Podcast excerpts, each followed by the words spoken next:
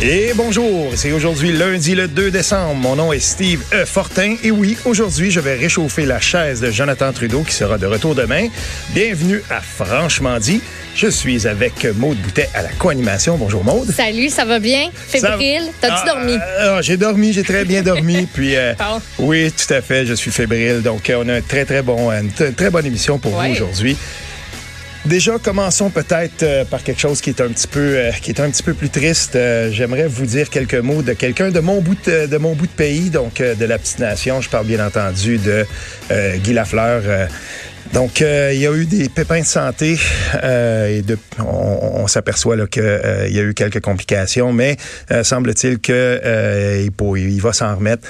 J'aimerais quand même le dire, Guy Lafleur de Turso, c'est quelqu'un d'emblématique par chez nous, là, bien entendu. Et puis, euh, donc voilà, il y a, eu, une, il y a eu une, une opération. Donc là, on parle maintenant de, l'ablation d'une partie d'un poumon et tout ça. C'est un peu triste quand même. Oui, on sait pas trop encore s'il va avoir besoin de chimiothérapie ou pas. C'est ce qu'on va, euh, c'est ce qu'on va connaître dans les prochains, euh, dans les prochains jours, prochaines semaines. J'ai aucune idée de comment ça va se, ça va se dérouler, mais là, ben présentement, l'opération s'est déroulée avec succès. Donc, euh, lui, se, se repose. Sais, tout ce que tu peux faire dans ce temps-là, c'est, euh, c'est reprendre des forces, reprendre du mieux. Puis, ben y a combat à y avoir après, euh, on, on va y aller. Puis sinon, ben crime, tant mieux. Ben, c'est et, et le plus drôle, euh, ben le plus drôle. le- moi, ce qui, ce qui, euh, ce qui vient me chercher un peu plus là-dedans, là, je vais le dire, c'est que euh, Guy Lafleur, pour nous, tu sais, par, par, par chez nous, mais pour les, pour les Québécois, on est là dans, dans, dans la, la, si on veut, la deuxième incarnation d'un héros national. Tu sais, on, on s'en souvient avec euh, Maurice Richard, tout ça. Ben, pour les gens de ma génération,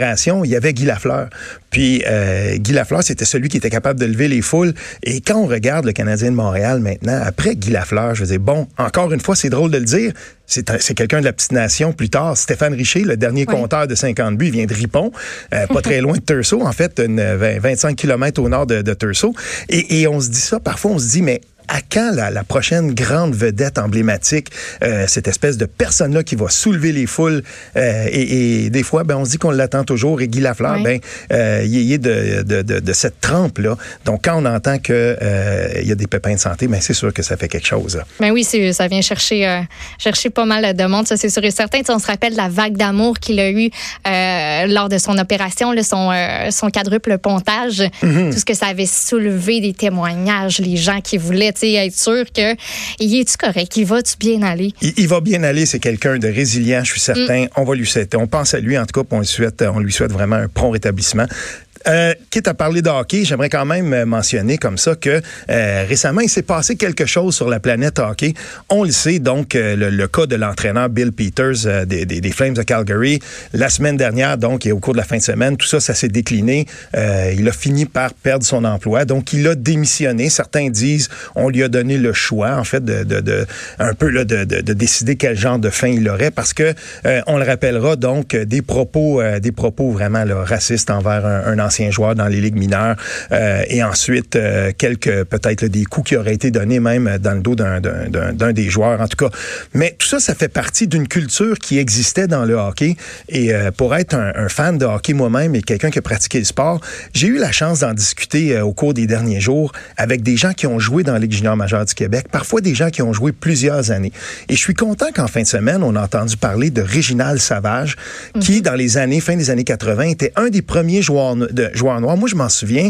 Je me souviens de lui quand on allait, euh, par exemple, moi, avec mon père, on allait, ce qu'on on l'appelle le vieux Bob, le, le- le vieil aréna Robert Gartin à Hall. Euh, on allait voir des, des matchs et tout ça. Puis, euh, c'était quand même, tu sais, c'était rare. Et Réginald Savage a parlé un peu de, de, de, son expérience au cours des derniers jours. Puis, moi, j'en parlais avec des gars comme, justement, je pense un, joueur comme Daniel Bock, un ancien joueur des Saguenayens de Chicoutimi. Il a joué cinq ans dans la Ligue majeure du Québec. Puis, je lui ai dit, je lui ai demandé la semaine dernière, est-ce que tu te souviens, puis il a joué contre lui, il a dit, euh, est-ce que tu te souviens de Réginald Savage? Puis, il me dit, oui, ah oui, je m'en souviens. Écoute, c'est un joueur marqué, puis euh, il était bon, il était fort, il répliquait à tous les coups. Pour avoir une idée là, de ce que ça pouvait être joué dans, le, le- dans la Ligue junior majeure du Québec, pour lui, il était un des seuls noirs, même je sais pas s'il était pas le seul à ce moment-là. Puis en plus, il était bon, il était teigneux, il était capable de répondre des coups. À sa première année dans le junior, euh, Réginald Savage, il y a, je sais pas, soixantaine de minutes de punition. Et ça fait presque fois trois à sa deuxième année. Puis je lui Wow. demande à, à- à Daniel Bock, je lui dis, mais pourquoi? mais parce qu'à un moment donné, il s'est écœuré, puis il a dit, moi, je vais répondre coup pour coup. Et, et euh, il a été victime, justement, puis on l'entendait. On entendait, il dit, écoute, on jouait contre lui, on entendait les, les commentaires et tout ça. Puis dans mon expérience de hockey, à un moment donné, j'ai vécu ça aussi quand euh, on avait joué, nous, dans, dans, une des, dans une ligue compétitive, on allait jouer à Maniwaki. Puis quand on montait à Maniwaki, c'était, c'était fou.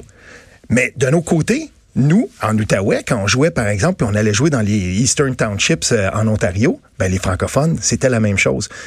En gros, là, le hockey a été longtemps un genre de, de, de petit berceau un peu plate où euh, il y avait beaucoup de discrimination. Et là, ce qui est tombé pendant la, la, la, la, au cours des derniers jours, au cours des dernières semaines, ce qui est en train de tomber, c'est ça. Tout à coup, on le nomme ça, on le dit, voilà, ça existe, et espérons-le, on va finalement arriver à un point où on peut plus faire ça. Mm. Avant, il y avait comme cette espèce de, de, cloisonnement, puis on disait, oui, ce qui se passe dans la chambre, ça reste dans la chambre, c'est terminé. Et je finirai ce, ce, ce sujet-là en disant ceci. Moi, j'ai vu des voix de gens comme Daniel Carcelo, qui est un agitateur, qui était vraiment quelqu'un sur la glace, là, on le voyait comme, euh, c'est une peste, là, tu sais, là, vraiment, on l'aimait pas. Euh, Matthew Barnaby, avec qui j'ai eu la, la, chance de jouer pendant quelques années, justement, dans, dans la région de Hall, ces gars-là, ces, gars-là, c'était vraiment des, tu sais, c'était des agitateurs, mais ce sont eux maintenant qui montent au créneau pour dire, c'est terminé ça. C'est, venant d'eux, venant de, de, joueurs qui ont vécu, si on veut, sur la fine ligne et qui ont probablement, probablement dépassé les bornes, ben, on sent qu'il y a une culture qui est en train de changer. Puis tant mieux. Oui, oh, oui, tant mieux. Écoute, il, il fallait que ça change, il fallait que ça arrive. Puis longtemps, je m'étais dit, le hockey, là, quelqu'un qui va, par exemple, aux États-Unis, puis des fois, on dit il y a le, les quatre sports majeurs, le baseball, le football, le basketball, puis le hockey. Hockey permet encore qu'on se tape dessus à coups de poing. À cause de ça, dans bien des milieux, le hockey n'est pas vu comme un sport, vraiment un sport majeur, puis on, on, conteste ça. La prochaine étape de ça, puis je le vois, de plus en plus dans les majeure du Québec, on commence à dire peut-être qu'il faudrait mettre fin aux bagarres. Moi, ça fait longtemps que je le dis, on devrait mettre fin à ça. Le stuff de junior qu'on voyait dans le temps, j'en ai parlé dans un de mes textes récemment, petit cul, là, les, les matchs, c'est le dimanche commençait à 8 heures, puis il y avait trois bagarres générales, sortaient de là à minuit, minuit et demi, parce que les bancs s'étaient vidés je sais pas combien de fois, puis les, les, gens aimaient ça, mais ça, c'est terminé. Et je suis content de voir que la nouvelle génération, et de plus en plus les gens de ma génération aussi, on est content de voir du hockey créatif, de voir du hockey rapide, des aptitudes, voir quelqu'un en arrière du but qui prend la rondelle et qui va faire le, le but style lacrosse dans le top corner. Ouais. Écoute, nous, on, moi, je trouve ça tripant et je suis content que on voit de plus en plus de ça et de moins en moins de bagarres stagées dans le centre de la glace. Les gars jettent les gants, on voit plus ça. Parce, et... parce que c'est ça que les, les, petits gars, là, quand oui. t'es chez vous, t'es assis, tu regardes les games de hockey, c'est censé être ça qui te fait triper. Oui. T'es pas censé vouloir être le gars qui va en ramasser un dans la bande, puis c'est pas censé être hey, oui, c'est lui qui est hot, puis c'est lui qui est le meilleur. Parce que ils le prennent, l'exemple. On ouais. l'a vu la semaine dernière. As-tu vu la nouvelle passée sur euh, les petits gars qui ont voulu euh, sniffer de l'ammoniaque parce ouais. que, ben, dans LNH, ils font ça. Ça a l'air que tes performances, là, ça va être pas mal meilleur. S'en sont commandés. Il y en a un qui a mis ça dans une bouteille, dans une bouteille d'eau, puis l'autre, ben, par inadvertance, a bu. Ouais. L'ammoniaque. C'était pas censé se passer comme ça. Il était pas censé le boire, évidemment. C'était pas ça le but. On était tous censés hey, prendre une petite puff.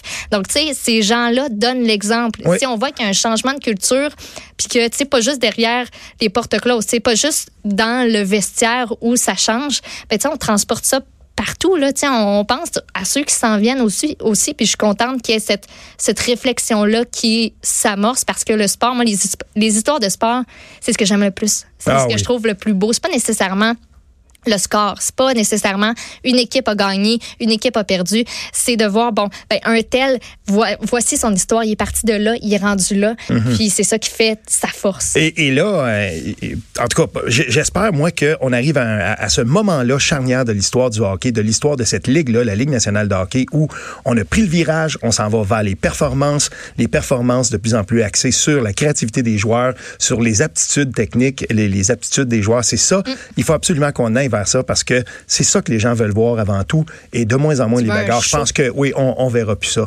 Euh, ça sinon, tu vas à la boxe. Ah, sinon, on va aller à la boxe. absolument. Vous écoutez Franchement dit.